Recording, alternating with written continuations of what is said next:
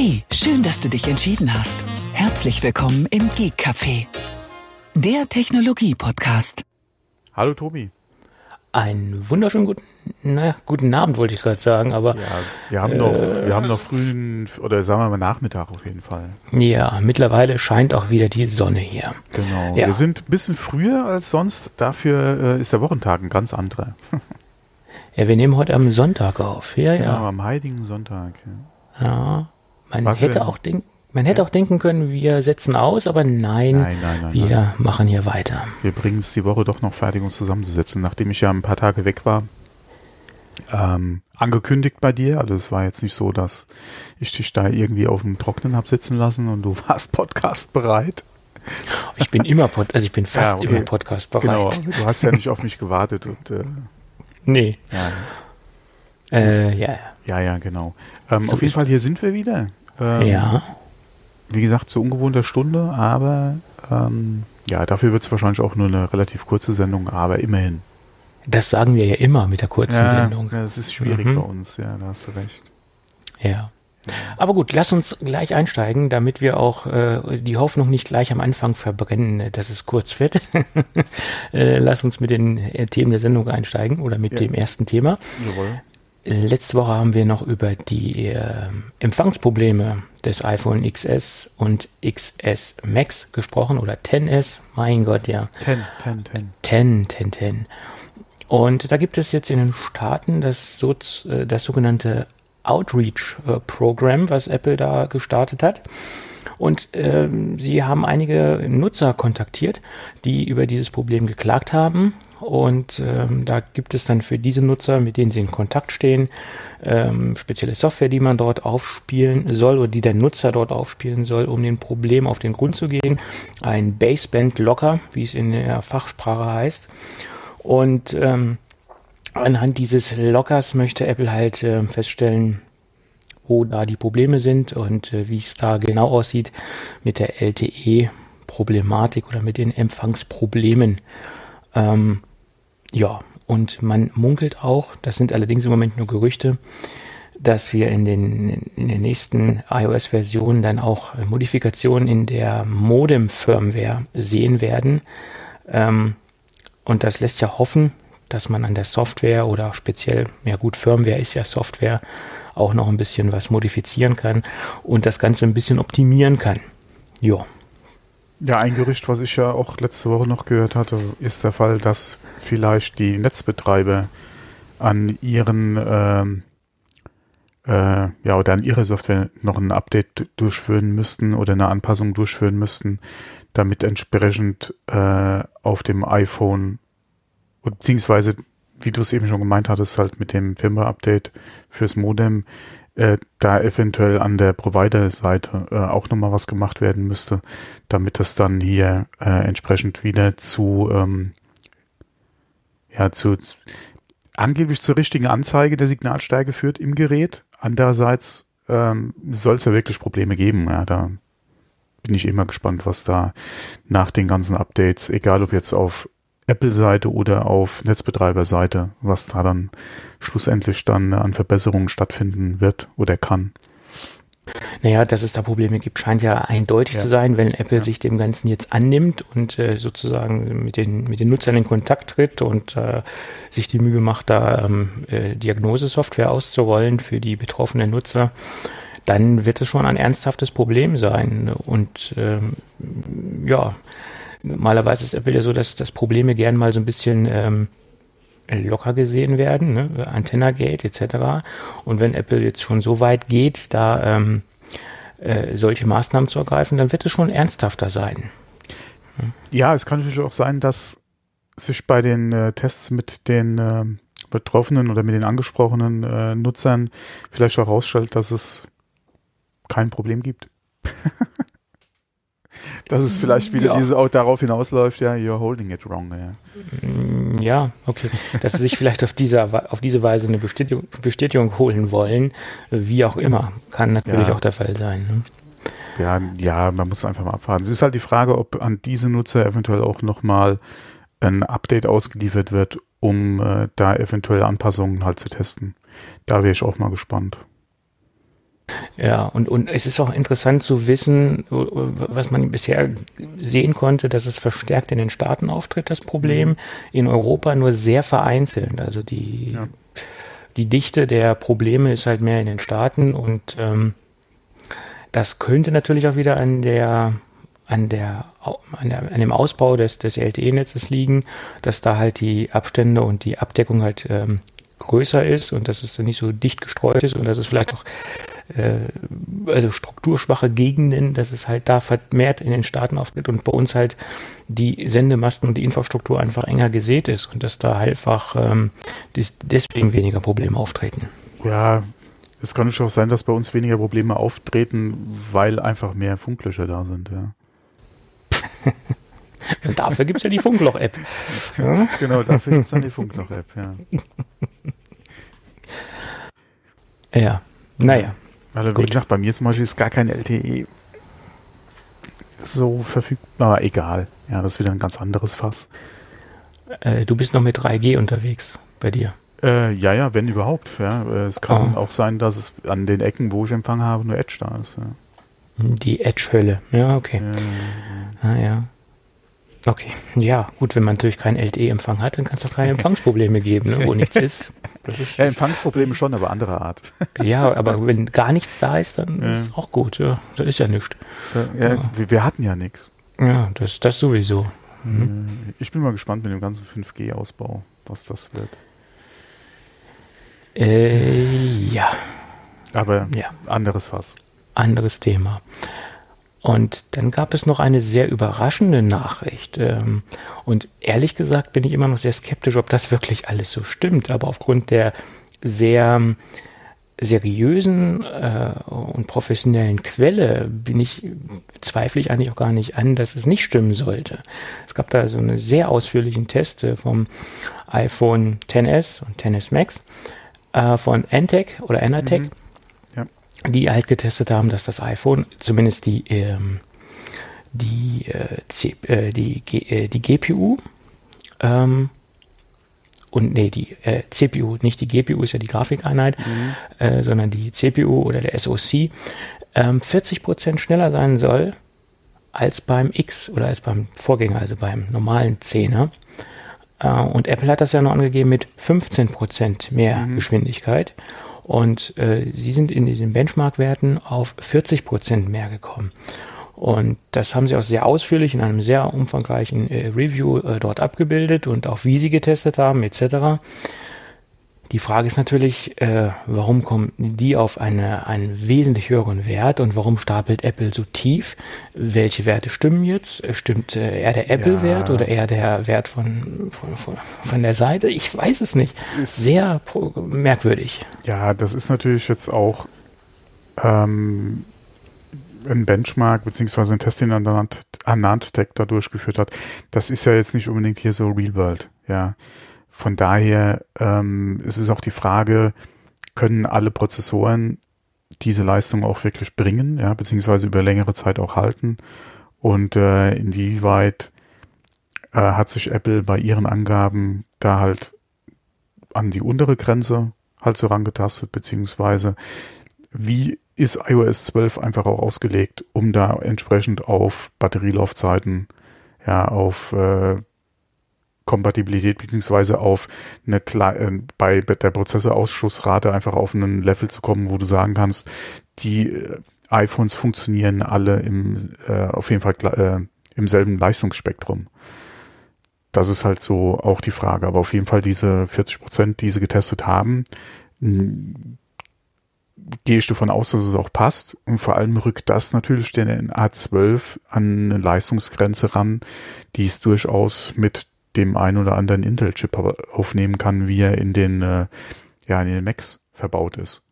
Also nicht, ja. oder MAC, nicht MAX.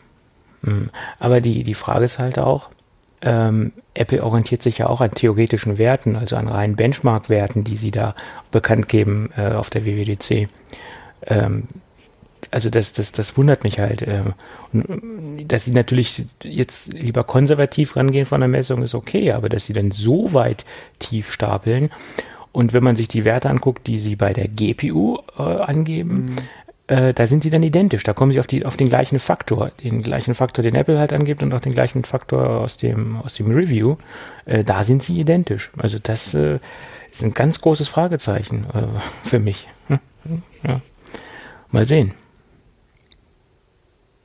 Weil es wäre ja eigentlich auch ein Argument gewesen, den Verkauf noch mehr anzupushen, wenn sie jetzt über diese 15% Werte gegangen wären äh, auf der Präsentation. Ja. ja, es ist halt die Frage, ähm, es macht sich natürlich auf dem Papier immer ganz gut.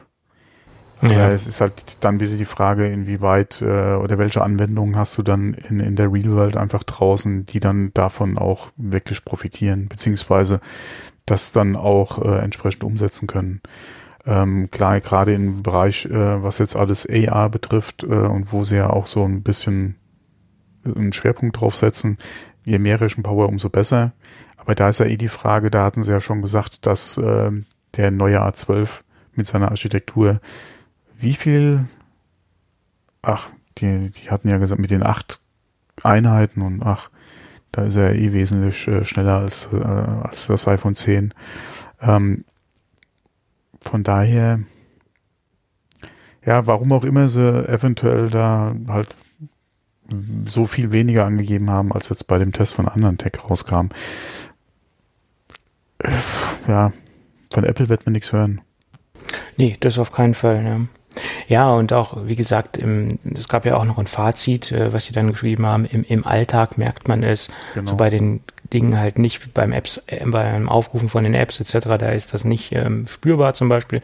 Wo man es allerdings gemerkt hat, äh, was man genau rauslesen konnte, ist der direkte Vergleich von der Verarbeitung, äh, wenn man jetzt den äh, Porträtmodus startet und diese ganzen Effekte halt startet auf den beiden Geräten, also der unterschiedlichen Generationen, merkt man es auch spürbar, dass das ähm, 10S halt wesentlich mehr Performance hat und da ähm, äh, die Berechnung des Bildes und diesen, dieser Effekte, äh, da merkt man es dann halt auch äh, im Alltag. Ne? Und das äh, äh, sind wir noch diese spürbaren Unterschiede, die man dort hat. Mhm. Jo. Ja.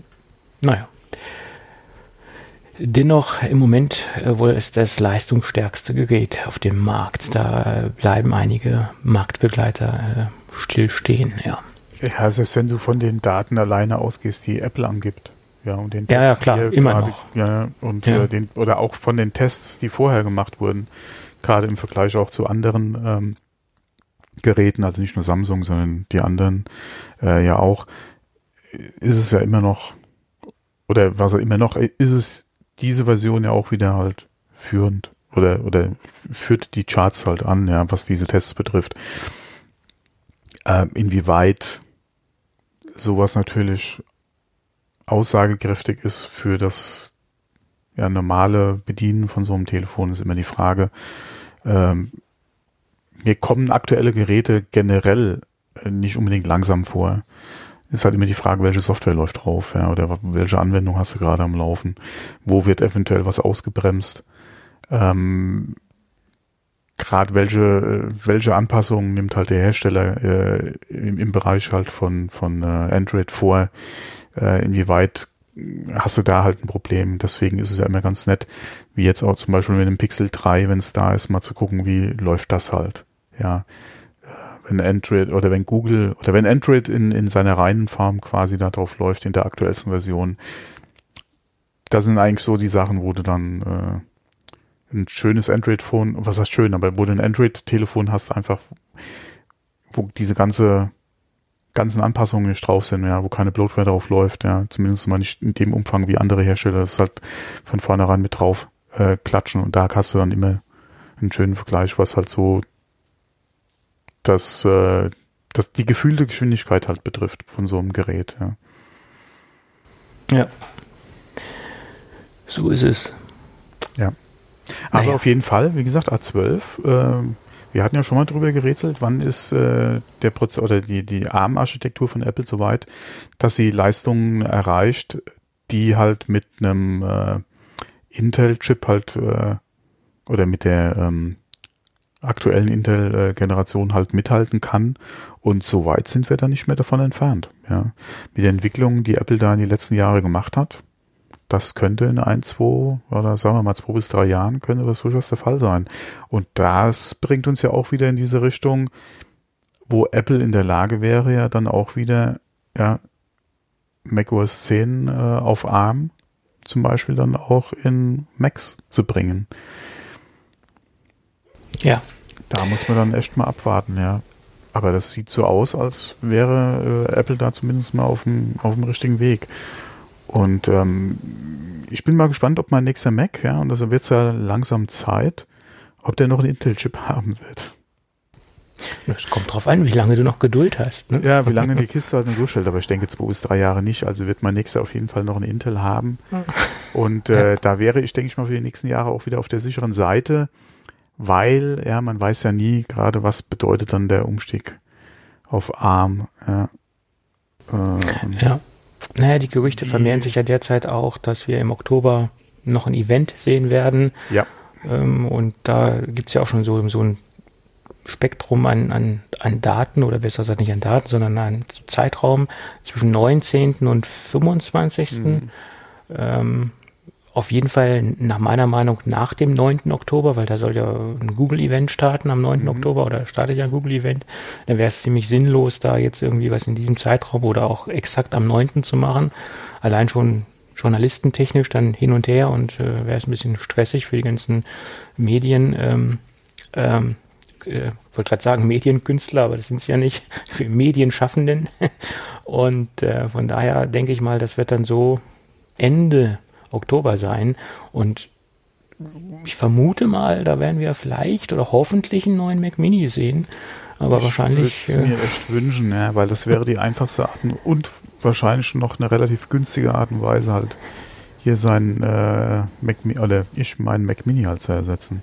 Ja. Ich würde gerne wieder einen Mac Mini nehmen, ja, weil ich keinen Bedarf dran habe, einen Mac täglich mit mir rumzuschleppen, ja, so schön es auch wäre. Ähm, aber gerade für ja, das eventuelle Surfen im Bett habe ich entweder mein iPhone oder das iPad. Ähm, da brauche ich nicht unbedingt ein MacBook oder ein MacBook Pro.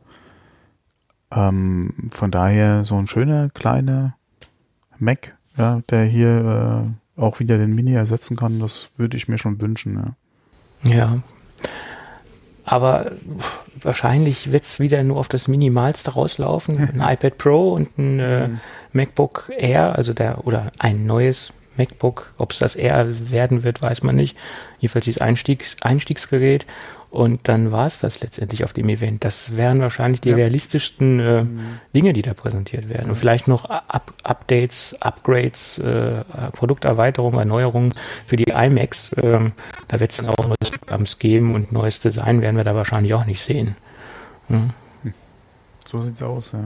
Das wird wahrscheinlich ein, man verhofft, man hofft sich wieder sehr viel äh, und letztendlich gibt's dann nur wieder so das, das Minimalste, iPad etc. Ja, hm? wahrscheinlich. Naja. Aber die Hoffnung stirbt zuletzt. Aber sie stirbt. Ja, aber zuletzt. ja, ja. Gut. Gut. Ähm, noch eine kleine Sache für uns Lego-Fans. Äh, ich schmeiß mal ein Lego, äh, ein Lego, ein Link in die Show Notes. Ähm, da hat jemand äh, aus Lego den Apple Park nachgebaut beziehungsweise ein Modell äh, halt gebaut zum, äh, zum Apple Park. Äh, 85.000 Teile, ähm, so viel ich gelesen habe, hat er verbaut. Mhm. Uh, mit Bäumen, wie gesagt, das UFO, äh, das äh, Theater, ja, ähm, etc., die Nebengebäude hat er da schön gebaut. Ähm, ja, ähm, macht einen sehr guten Eindruck. Ähm, vor allem, ja, Lego ist ja eh so ein, so ein Thema von uns. Link ist in den Shownotes drin. Ich denke mal, zum Nachbasteln ist es jetzt nicht unbedingt was. äh, könnte ein bisschen aufwendig werden. Na, Lego wird sich freuen, weil die Teile, die, die da benötigt werden, das äh, wäre schöner, schöner Umsatz. Ja, ja. ja auf jeden Fall, äh, wie gesagt, äh, schönes Modell und äh, Link ist in den Shownotes. Ja, ich gucke gerade auf die, auf die Seite, also allein die Bäume, die Menge an Bäume, mein lieber Herr Gesangsverein, das ist äh, heftig. Ja, hat er schön gemacht. Ja, ja. Hm. Naja, gut, ich meine, bewässern muss das ja nicht, also das ist der einzige Vorteil. Ähm, das ist sozusagen immer grün, ja. Ja, ja. Ja, sehr schön. Doch, äh, ganz nett. Äh, schade, dass es keine Bauanleitung gibt. Hey, vielleicht für die Leute, die es doch nachbauen möchten.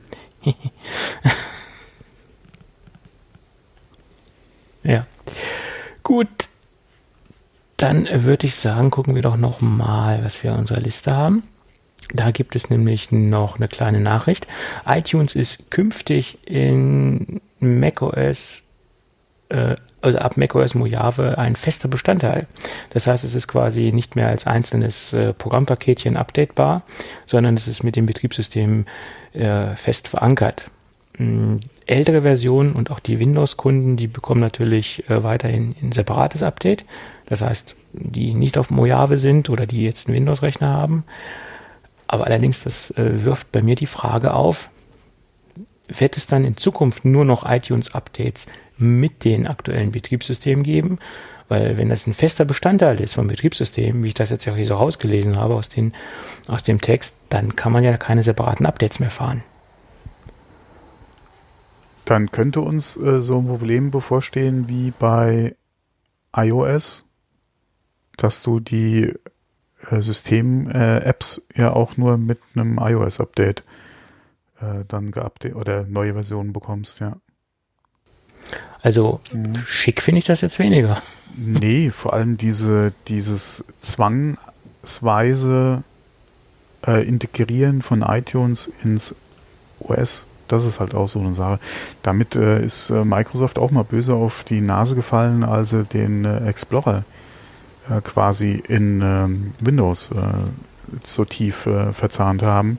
Das war ja mit so äh, ein Angriffspunkt damals bei dem ganzen äh, Prozess, den sie am Hals hatten in Bezug auf ähm, äh, ja, Monopolstellung, Verdrängung von Alternativen, also in dem Sinne halt Firefox beziehungsweise ähm, äh, Netscape damals etc. Ja, die ganze Diskussion, ähm, wo sie gesagt haben, der Explorer ist äh, so tief äh, jetzt in die aktuellen Windows-Versionen äh, integriert, dass sie das äh, schwerst äh, möglich halt rausnehmen können.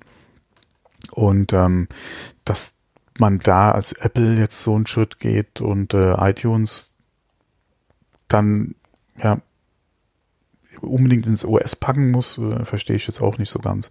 Klar kannst du Spotify etc. nach wie vor äh, installieren und nutzen, ja, aber wie du es schon gesagt hast, alleine von, von der Update-Seite her ist halt die Frage, ob das da so Sinn macht. Ja, so sehe ich das auch. Ja. Vor allem, und was soll diese Integration unterm Strich äh, an Mehrwert für den Nutzer bringen? Das erschließt sich mir auch jetzt so auf die Schnelle nicht ganz. Also auf Anhieb sehe ich da keinen Vorteil, da sehe ich nur einen Nachteil. Also für den Nutzer sehe ich da nur Nachteile. Also Vorteile fallen mir nicht ein. Ja, okay, du musst iTunes ja nicht nutzen. Das fängt ja damit an, ja. Nur ja. welchen Vorteil bietet mir die Integration von iTunes ins OS? Außer, dass es vielleicht schlanker wird, ja, äh, eventuell, ja, weil du äh, entsprechende, keine Ahnung, äh, ja, Teile äh, vielleicht aus dem OS dann einfach nutzen kannst, äh, wobei das ging ja vorher dann quasi als App ja genauso, du musst es ja nicht ins OS integrieren. Ähm, aber ja. ja. mir fällt da momentan auf die Schnelle echt nicht, nichts ein, ne? Ja gut, Gott sei Dank ist es ja so, dass du es nicht mehr benötigst, um ein iPhone zu betreiben. Die Zeiten sind ja vorbei. Also das ist ja der einzige Pluspunkt. Ja. Ne? Das ist ja halt so. Ja, wo, wobei mir alle, was, was mir noch nie so gepasst hat, ist die ganze App-Verwaltung damals, ja. Äh, in iTunes, ja, mit auch mit der Anzeige und mit dem äh, Backup, beziehungsweise, okay, Backup-Funktion vom iPhone auch verschlüsselt, tolle Funktion, ja. Ähm, das ja, aber gerade was, was jetzt Apps betroffen hat, das Installieren über USB oder downloaden im Store und dann aufs Telefon schieben. Also da bin ich echt froh, dass die Zeiten vorbei sind. Ja, das ist jetzt ja. äh, nicht so toll ja, gewesen. Und, ja, das ist ja auch immer die Diskussion gewesen, wird iTunes aufgesplittet? Ja, kommt das Ganze, äh, was halt der iOS bzw. iPhone und iPad betroffen hat, halt raus. Ja, und ähm, ja. Ja, gut, und das mit den Backup, okay, das ist zwar immer noch ein, ein Punkt, der ein valider Punkt, wo man sagen kann, okay, es macht Sinn, wenn man jetzt ein verschlüsseltes Backup haben will, wo die ganzen Passwörter auch dementsprechend im Backup gespeichert sind, ohne dass ich die wieder neu eingeben muss, wenn ich das iPhone neu aufsetze. Oder für Leute, die einfach nicht ihr Backup in iCloud machen wollen, macht das auch Sinn. Aber es gibt ja mittlerweile auch sehr gute äh, Third-Party-Tools wie iAmazing zum Beispiel, wo ich genauso gut meine Backups mit äh, dem Tool fahren kann und sogar noch viel eleganter, wo ich sogar selektiv sagen kann, ich will nur dieses eine Programm äh, rüber gebackupt haben oder aus dem iPhone was rausziehen an Inhalten, was weiß ich, zum Beispiel WhatsApp, ähm, äh, Konversation raus kopieren. Also da ist zum Beispiel dieses iAmazing Tool, was ich hier teilweise auch einsetze, ein sehr mächtiges Tool, was, was Apple so gar nicht bietet äh, für, für selektive äh, Backup-Geschichten oder Daten transferieren von einem Gerät zum anderen. Da gibt es, wie gesagt, auch schöne Third-Party-Anwendungen für. Hm. Hast du äh, Mojave eigentlich schon installiert? Was habe ich? Ich habe es akustisch nicht verstanden. Oh, nee, nee, nee, nee, nee, habe ich noch nicht. Also ich habe es auf dem auf dem mobilen Rechner äh, noch nicht drauf und sowohl halt auch noch nicht auf dem ähm, stationären System. Da bin ich noch ein bisschen äh, ängstlich. Ja, äh, ich habe ja auch noch nichts installiert. Ja es, es juckt zwar in den Fingern, aber ähm, die Probleme, die man aus vielen Ecken hört, ähm, ja, die stimmen mich jetzt nicht gerade äh, äh, positiv, das jetzt welche, zu machen. Welche Probleme jetzt? Naja, Audioprobleme, äh, Kompatibilitätsprobleme ah, ja. mit Software, äh, dieses, dieses Fusion Drive-Problem mit diesem einen Mac, der da im Umlauf ist, okay, davon wäre ich jetzt nicht betroffen. Ähm, aber äh, das sind ja natürlich alles so, so Hiobs-Botschaften, die man jetzt nicht gerade so positiv äh, aufnimmt, logischerweise. Ne? Ähm, also ich, ich warte da noch so ein bisschen. Ja. Ähm, also ich bin am überlegen, ob ich jetzt das Update mache. Ich muss noch zwei, drei Apps äh, abklären, ob die auch äh, kompatibel sind schon. Ähm, und dann denke ich mal, werde ich den Sprung eventuell nächste Woche dann machen, ja, wenn das alles so passt. Ja. Und dann ich meine, äh, haben wir da vielleicht ein Problem mit der Podcast-Aufnahme. Hoffentlich dann nicht. Ne? Ja, nee, wenn ich meine Hausaufgaben vorher gemacht habe, nicht. Und es gibt natürlich ein Backup. Ja, also da kannst du jederzeit natürlich zurückgehen. Ähm, von daher sollte das alles schon passen. Mm, ja. Ja, Backup ist sowieso ein wichtiges Thema und in dem Fall nicht, würde ich nicht nur ein äh, Time Machine Backup machen, sondern auch so eine 1 zu 1 Image Kopie, so ein bootbares ähm, äh, Carbon ah. Copy Ding oder Super Duper, wie sie auch heißen. Ja, guck mal da. Also Audio Hijack ist auf jeden Fall Mojave kompatibel. Mittlerweile oder? Oh. Äh, ich lese jetzt hier gerade nur die, die, ne, was schreiben sie? Ja, 13.09. schon. Okay, ich glaube, die haben auch an, von Anfang an äh, gewarnt, sage ich jetzt mal. Man sollte erstmal vorsichtig sein. Dann haben sie aber, glaube ich, zeitnah diese Informationen wieder zurückgezogen. Uh, ja gut, dann ist es ja eigentlich in trockenen Tüchern. Zumindest theoretisch. Now has compatibility, compatibility with macOS 10.14. Okay. Ja, passt doch alles. Na dann, äh, viel Spaß. Und braucht mindestens El Capitan. Ja. Ja, okay, dann passt go. Äh, muss ich eigentlich einen Umweg machen über 10. Oh, das ist eine gute Frage. Eigentlich nicht. Nee, nee, eigentlich nicht. Ja, ich guck mal, was, was äh, näher äh, Update. Meine Update dazu sagt, was alles da ist. Nee. Dann mach mal. Ja. Ja, ja. Ja, ja. Man könnte ja auch jetzt live mal auf den Aber kein Update Mojave. Nee, nee, das nicht, aber die Apple-Seite sich mal angucken. Ja, aber doch jetzt nicht live in der Sendung. Das macht jetzt ja wenig Spaß. Ups, und das, schon da knickt die Internetleitung ein. Da ja, hat der Hörer auch wenig, da hat der ja. Hörer auch wenig Sinn, äh, äh, wenig von. Ja, nee, vor allem das macht ja jetzt auch mit meiner schmalen Internetleitung keinen Sinn, ja. Naja. Ja. Aber du hattest da noch was Kickstarter-mäßiges in die äh, Ah, ja, das ist auch so ein Fun-Ding, ja, inwieweit. Ich habe gedacht, das wäre ein Scherz, ja. Also ich bin da noch nicht ganz dahinter gestiegen.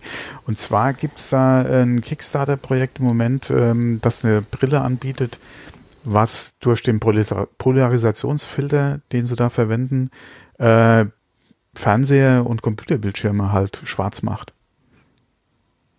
Du hast die Brille auf und wie gesagt, guckst halt einen TV an, wenn du in der Kneipe oder äh, irgendwo auswärts halt bist und wirst da mit irgendwelchen Übertra oder Sendungen äh, beschallt beziehungsweise Bildern äh, beworfen und da läuft ja auch oft Werbung ähm, und du hast die, wie gesagt, setzt die Brille auf und dann siehst du nur einen schwarzen Bildschirm, ja.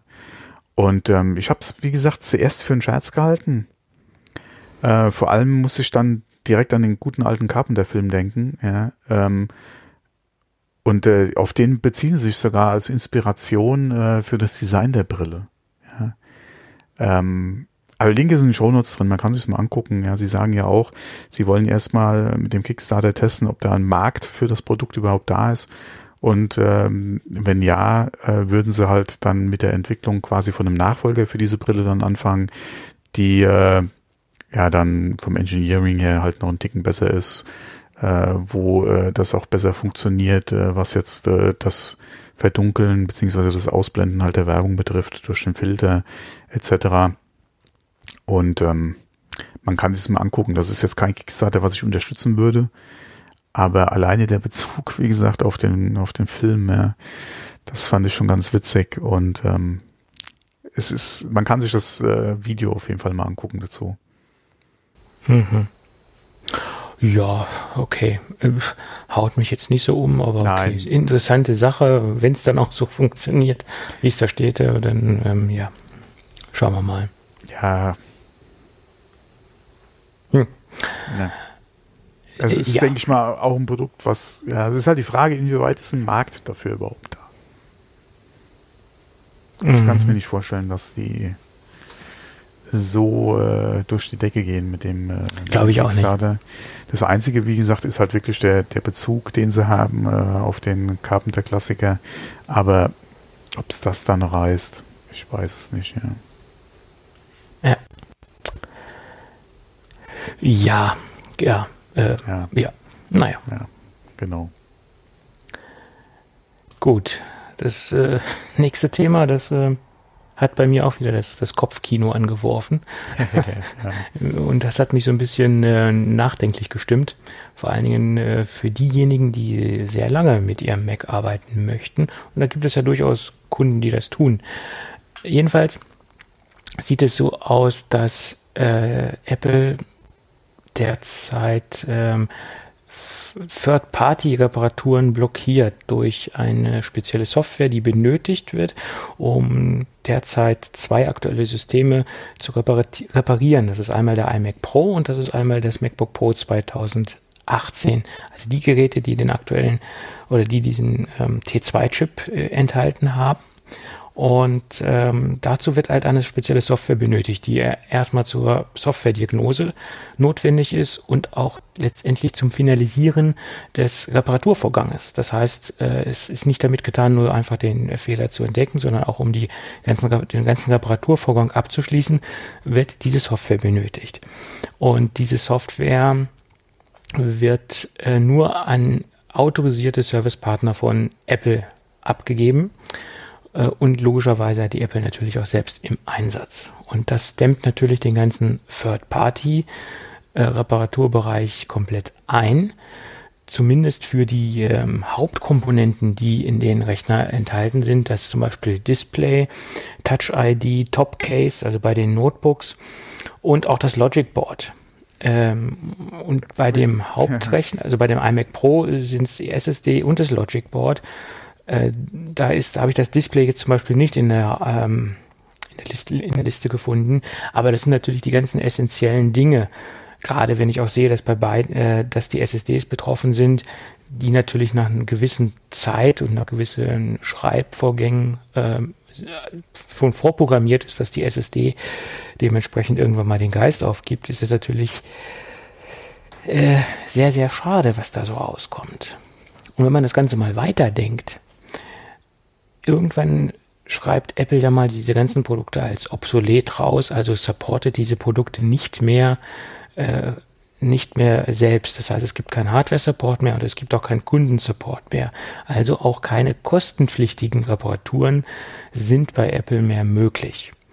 Und dann ist es ja immer noch sinnvoll gewesen, in der Vergangenheit dann bei gewissen Rechnern, zum Beispiel diese ganzen alten Mac Pros, diese ganzen Cheese Grader hier, diese ganzen alten Maschinen, die auch im Umlauf sind, die teilweise noch zu, zu Third-Party-Buden äh, zu geben und die reparieren zu lassen. Und das ist natürlich dann mit so einer Software, Diagnosesoftware, die halt benötigt wird, äh, um eine Reparatur zu finalisieren, dann nicht mehr möglich. Also werden diese ganzen Geräte quasi nach meiner Meinung zum jetzigen Stand der Informationen, die hier so vorliegen, dann irgendwann Elektroschrott. Auch wenn sie theoretisch noch funktionieren könnten nach einer Reparatur. Oder wenn sie halt durch einen Austausch von einer Bildschirmeinheit wieder zum Laufen gebracht werden können. Ja. Oder SSD oder Logic Board, genau. was auch immer. Ja. Ne? Ja. Das äh, finde ich jetzt äh, schade. Es ist halt die Frage, wie Apple mit diesen Geräten umgeht, wenn es denn mal der Fall sein sollte, dass sie das auch wirklich so eiskalt durchziehen. Wie geht es mit den Geräten um, wenn sie wirklich End of Life oder End of Support erreicht haben? Nehmen sie die dann raus? Ja, bisher haben sie das ja gemacht. Bisher haben Nein, sie gesagt, ich meine, nehmen sie die raus aus diesem Programm. Dass du dann hingehen kannst, kannst Teile austauschen und die müssen nicht mehr über die Software halt verifiziert werden beziehungsweise halt äh, freigeschaltet oder aktiviert oder freigegeben oder im System, wie gesagt, als, äh, als okay äh, gemeldet werden. Ja. Geben Sie die Geräte dann zum Beispiel frei und dann ist es wurscht und du kannst dann Teile tauschen, wie du, wie du lustig bist. Das ist die Frage. Ja, weil gerade du bezahlst ja viel Geld für das Gerät und ähm, wir haben ja nicht nur in Amerika, das gibt es bei uns ja auch, dieses ähm, oder die ja, Bewegung ist jetzt falsch gesagt. Äh, rechtlich ist es halt auch nochmal die Frage, wie äh, wird's jetzt gehandhabt, beziehungsweise wie wird sich da auch äh, die EU rechtlich äh, demnächst positionieren? Da ist ja auch eine, eine Sache schon seit äh, einiger Zeit im Diskutieren, dieses Right to Repair, ja, wie es ja in Amerika drüben heißt, dass du ein Recht einfach darauf hast, dass du ähm, das auch unter deinen Bedingungen halt reparieren kannst. Ja, dass du nicht vorgeschrieben bekommst, das muss bei einem Servicepartner äh, durchgeführt werden mit Originalteilen äh, und äh, zu dem und dem Preis. Ja, das ist dann wirklich die Frage, wie sieht das in so einem Fall aus? Ja, und wie weit äh, kann man da rechtlich halt äh, dann auch nochmal Grenzen äh, setzen einem Hersteller, der dann so eine Sache zum Beispiel durchziehen will. Ja, ja so ist es.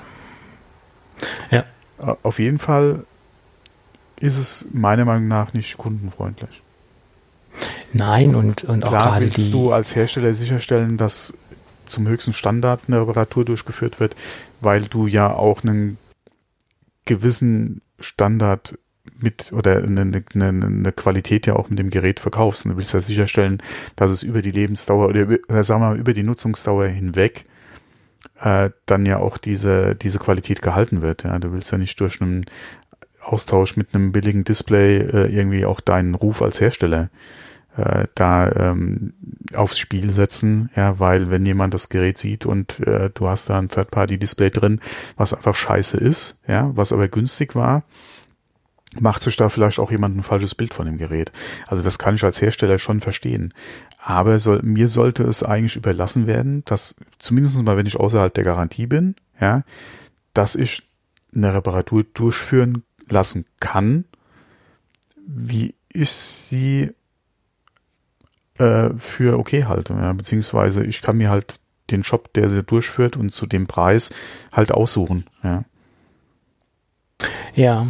ich meine gut, dass, dass gewisse Dinge ähm, aufgrund der Kopplung mit dem T2-Chip grundsätzlich nicht gehen, gerade diese SSD. Ja, gerade alles, da hängt ja zusammen mit, mit Verschlüsselung, ja, genau. mit der genau. Verschlüsselung. Die SSD hat ja auch die, die gekoppelte Verschlüsselung mit dem T2-Chip. Das, das, diese Information, die existierte schon sehr lange und das wissen wir ja auch, dass das gekoppelt ist.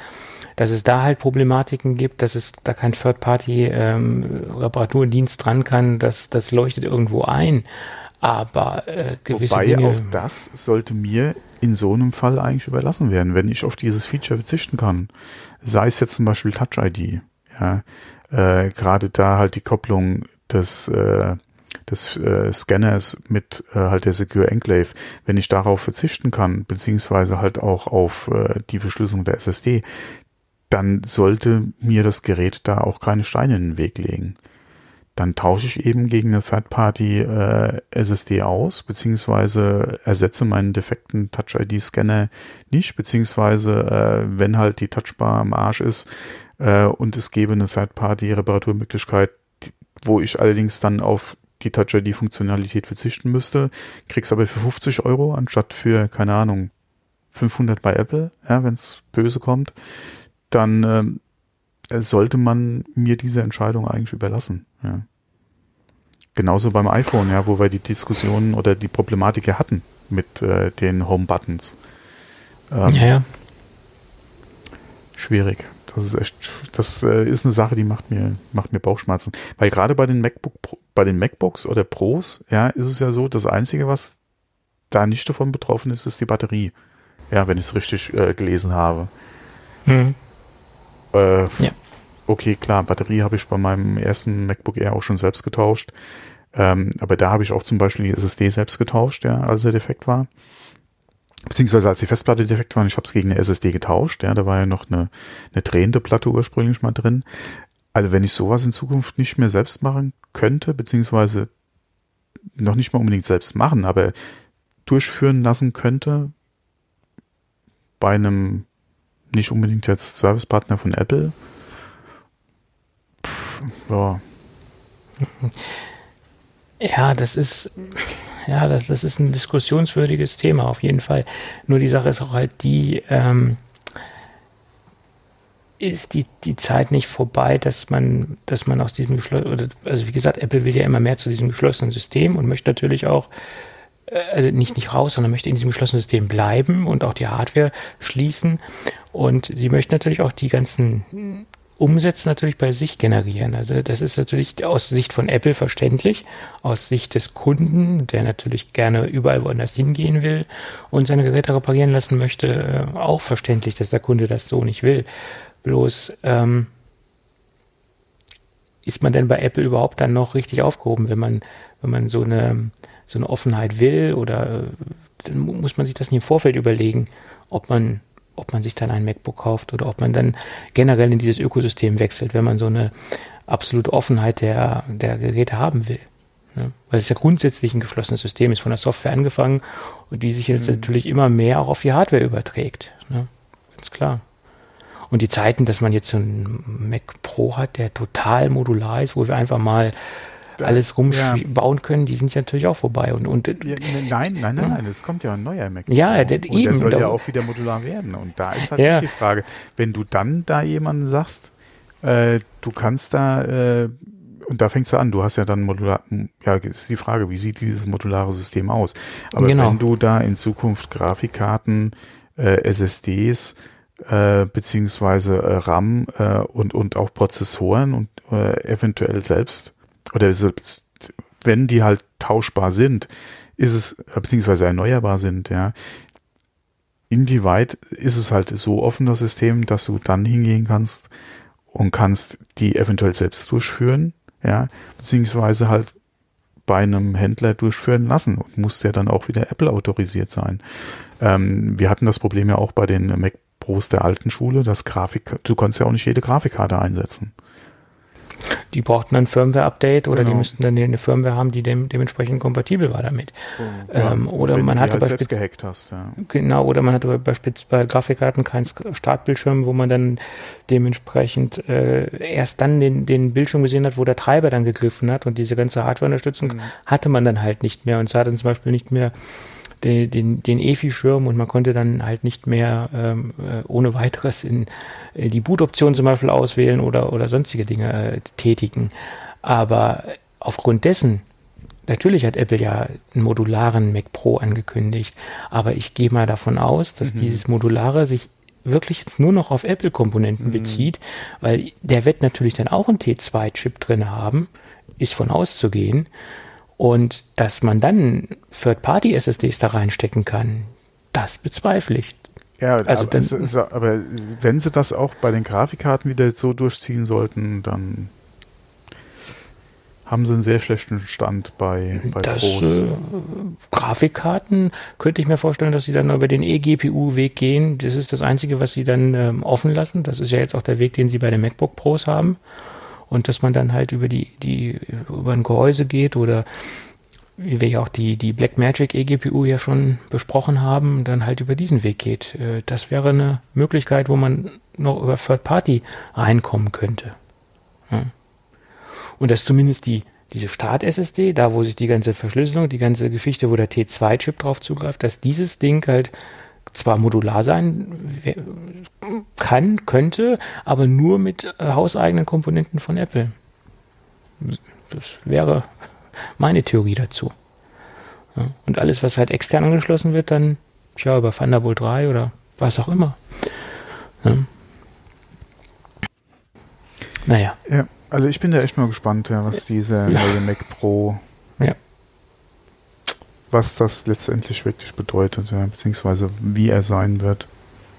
Oder was du da eventuell selbst alles machen kannst, weil ähm, man hat ja so seine Vorstellungen und äh, man hat ja das, was Apple so gerne tut, ja, ist nicht unbedingt so kompatibel, ja ja, modular ist so ein weiter Begriff ja. und ähm, wir ja. haben da ja schon öfter drüber ja. gesprochen, ja, und unsere Befürchtungen ja auch schon kundgetan und unsere Hoffnungen. Ja, so ja, wie gesagt, sowohl das negativste als auch das positivste Szenario. Ne? Mhm. Klar. Aber ich glaube, das Positivste wird nicht eintreffen in dem Fall. Und ich befürchte auch, dass es kein gesunder Mix werden wird, ja, wo du wirklich sagen könntest, okay, auf den Kompromiss äh, kann man sich äh, sehr oder guten Gewissens einlassen. Ich denke, auch das wird es nicht unbedingt werden. Aber da ist es einfach viel zu früh für. Muss man abwarten, was kommt. Ja, so ist es. Ja, abwarten, was kommt. Das können auch ähm, die NetAtmo-Kunden demnächst. Nämlich, es gibt ein Update für die NetAtmo äh, Welcome äh, Kamera. Die ist dann demnächst HomeKit-kompatibel. Und es gibt da so ein paar Falschmeldungen, nämlich im Reddit-Forum hat man gesagt, das sei die finale Version oder ist gar nicht darauf eingegangen, dass das eine Beta-Version ist. Und da gab es nämlich einen interessanten, ja, eine interessante Aussage von NetAtmo direkt. Die Version, die im Moment im Umlauf ist, äh, das ist nur eine Beta-Version. Äh, die finale Version soll erst kommen. Da gab es nämlich sehr viele Diskussionen im Netz, äh, warum es äh, bei allen nicht ausge, nicht bei allen funktioniert und da nicht und hier nicht und äh, sehr viele ähm, negative Stimmen zu diesem ganzen ähm, Update der Firmware. Ähm, und das liegt einfach daran, dass es im Moment noch eine Beta-Version ist und äh, die finale Version soll erst Ende des Jahres kommen. So ist eine offizielle Aussage von ähm, NetAtmo in dem Fall. Ja. Erstaunlich, wie viele Kameras davon im Umlauf sind. Äh, hätte ich nicht gedacht, weil da gab es ja eine richtige, äh, im Smart Home äh, Kosmos gab es ja eine richtige Welle über dieses Firmware-Update und eine richtige mhm. Stimmungswelle sozusagen. Ja. ja. Naja. Ja, mit meinen Hauptthemen bin ich eigentlich soweit durch. Naja, ich auch. Ja, Du hattest doch noch so ein ähm, Kerzenthema, hätte ich bald gesagt. Ja, das äh, passt halt zu deinem Kerzenthema. Ja, ja, ja, ja. Ähm, willst du mit deinem Kerzenthema anfangen oder? Äh, fang du mal mit deinem Kerzenthema an. Ja, ja wie gesagt, äh, wir kommen ja noch zu deinem Gadget und das passt ja eigentlich wahrscheinlich oder da eigentlich auch ganz gut dazu. Wir hatten ja jetzt gerade wieder den siebten Jahrestag oder den siebten Todestag von äh, Steve Jobs. Da gab es ja auch wieder äh, Tweets von äh, Tim Cook dazu. Da gab es ja auf vielen äh, Blogs dann auch nochmal ähm, ja quasi eine Erinnerung beziehungsweise ein, ein Artikel dazu. Äh, ich schmeiße auch mal einen Link dazu nochmal in die Shownotes rein. Für mich, also okay, dass es sich das jetzt im Oktober wieder soweit ist, okay. Dass es mittlerweile sieben Jahre sind, da hatte ich auch so ein bisschen die Zeit aus dem Auge verloren. Ähm, es geht halt verdammt schnell rum. Ja, man kann sich eigentlich an, an die Nachricht damals auch noch ganz gut erinnern. Man wusste ja, dass, dass er krank ist. Ja, er hatte sich ja aus äh, Apple auch schon zurückgezogen. Ähm, aber als die Nachricht dann damals kam, war es dann doch schon, obwohl man damit gerechnet hat, schon schon überraschend. Ja, weil ähm, Steve Jobs äh, ja doch äh, jemand war, der sehr polarisiert hat, beziehungsweise für Apple ja auch die Leitfigur oder das Gesicht auch war. Und ähm, wie gesagt, jetzt zum siebten Jahr für mich so gut, wie ich mich auch noch dran erinnern kann, ähm, ja, äh, auch mal wieder so ein Zeichen, wie schnell doch die Zeit vergeht. Ähm, und du hast ja jetzt quasi äh, da auch passend nochmal zufälligerweise äh, gerade ein Gadget, äh, ja, was du nochmal ansprechen wolltest, ja. Ein Gadget-Thema kann man jetzt so direkt nicht sagen, aber ja gut, kann man auch als Gadget bezeichnen. Es ist ein vergängliches Gadget. Ähm, das ist wohl wahr. Aber jetzt nochmal ganz kurz zu Steve Jobs. Ähm, sieb, sieben Jahre, da äh, ist, ist, ist die Zeit rennt, das ist, ja. äh, ging extrem schnell. Aber das ist ein, einer dieser Nachrichten oder einer dieser Tage, wo, wo, wo ich das erfahren habe, wo ich noch genau weiß, was ich an diesem Tag gemacht habe. Es gibt so wenige Tage im, in ja. einem, im Leben, wo man genau weiß, was man gemacht hat. Das war zum Beispiel der 11. September, wo dieses äh, ja. wahnsinnige Zeug da abgelaufen ist. Ähm, da weiß ich auch genau, was ich gemacht habe, wo diese Nachricht ähm, ähm, äh, das erste Mal bei mir aufgeschlagen ist oder wo ich davon erfahren habe. Ähm, das sind so, so Ereignisse, die, die vergisst man halt nicht. Und diesen mhm. Tag vergisst man nicht. Der hat sich dann halt auch so eingebrannt. Und genauso war es auch bei, bei wo, ich, wo ich erfahren habe, dass äh, Steve Jobs verstorben ist. Ja, das ist auch einer mhm. dieser Tage im Leben. Ja, so ist es. Naja, gut. Und aufgrund dessen habe ich dann auch äh, zum siebten Todestag ein Kerzchen angezündet und nicht irgendein Kerzchen, sondern natürlich ein, ein, ähm, ein Kerzchen, was so sehr nah äh, im, im Apple-Kosmos unterwegs ist. Und da gibt, gab es sogar schon eine Vorgängerversion von. Und die Firma 12 South, die äh, haben wir schon oft hier thematisiert, hm, die hat eine eine Duftkerze rausgebracht. Und das, das klingt jetzt doof, das, das ist halt so.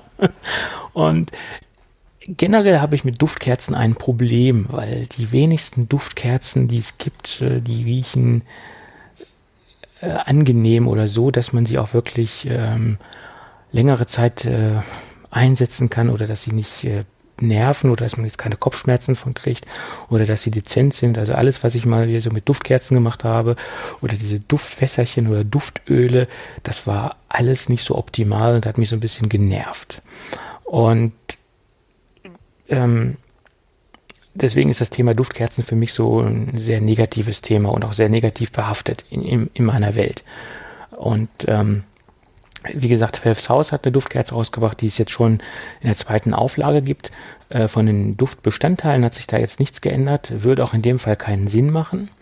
Und sie soll so duften, so haben sie es versprochen, als wenn man jetzt zum Beispiel einen ein iPhone äh, frisch öffnet oder ein MacBook öffnet, da kommt ja ein ganz bestimmter Geruch raus. Und der Geruch ist ja auch durchaus sehr angenehm. Also das, was Apple da äh, ausstrahlt an, an, an, einer Duftnote von einem, einem frischen Apple-Produkt, das ist nach meiner Meinung oder auch nach vielen Kundenmeinungen sehr, sehr angenehm. Äh, und die Produkte riechen finde ich alle gleich. Das heißt, ob ich jetzt ein MacBook auspacke oder ein iPhone, ich habe da bisher keinen ähm, Unterschied vom Duft her feststellen können. Also da, da muss ja irgendwo ein Plan hinterstecken, auch vom, vom Duftdesign was zu vermitteln oder äh, dementsprechend äh, gleiche äh, Düfte da auszustrahlen.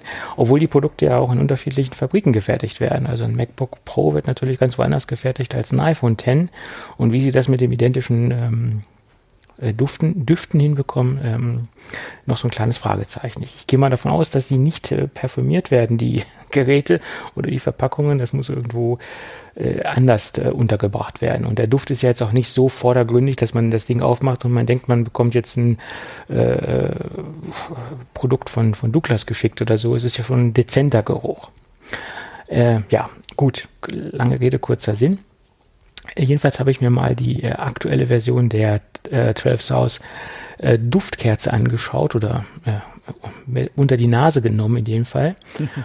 Und ich muss sagen, sie kommt extrem nah an den Duft äh, einer Apple-Verpackung ran.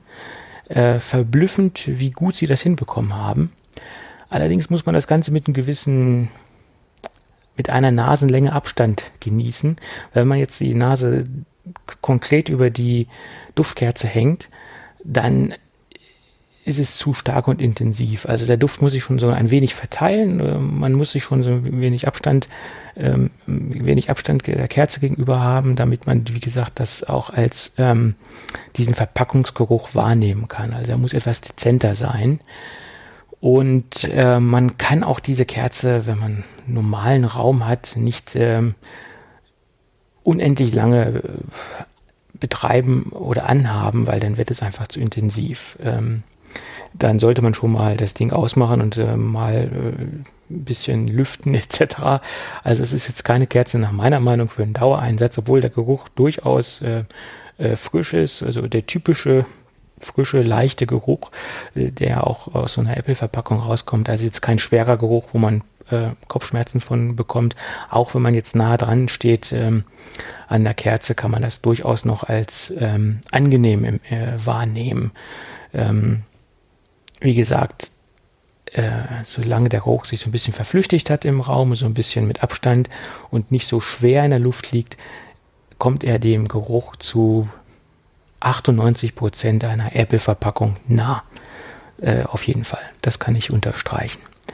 Äh, und am Anfang, wo die noch ganz frisch war, da habe ich die gar nicht äh, angezündet, weil der Eigengeruch, der so ohne Anzünden aus der, aus der Kerze kam, wenn der Deckel offen war, der hatte schon gereicht, dass in dem Raum äh, dieser, dieser Duft lag. Also man muss sie gar nicht unbedingt, äh, wenn sie noch ganz, ganz frisch ist, anzünden. Das muss jetzt nicht unbedingt sein.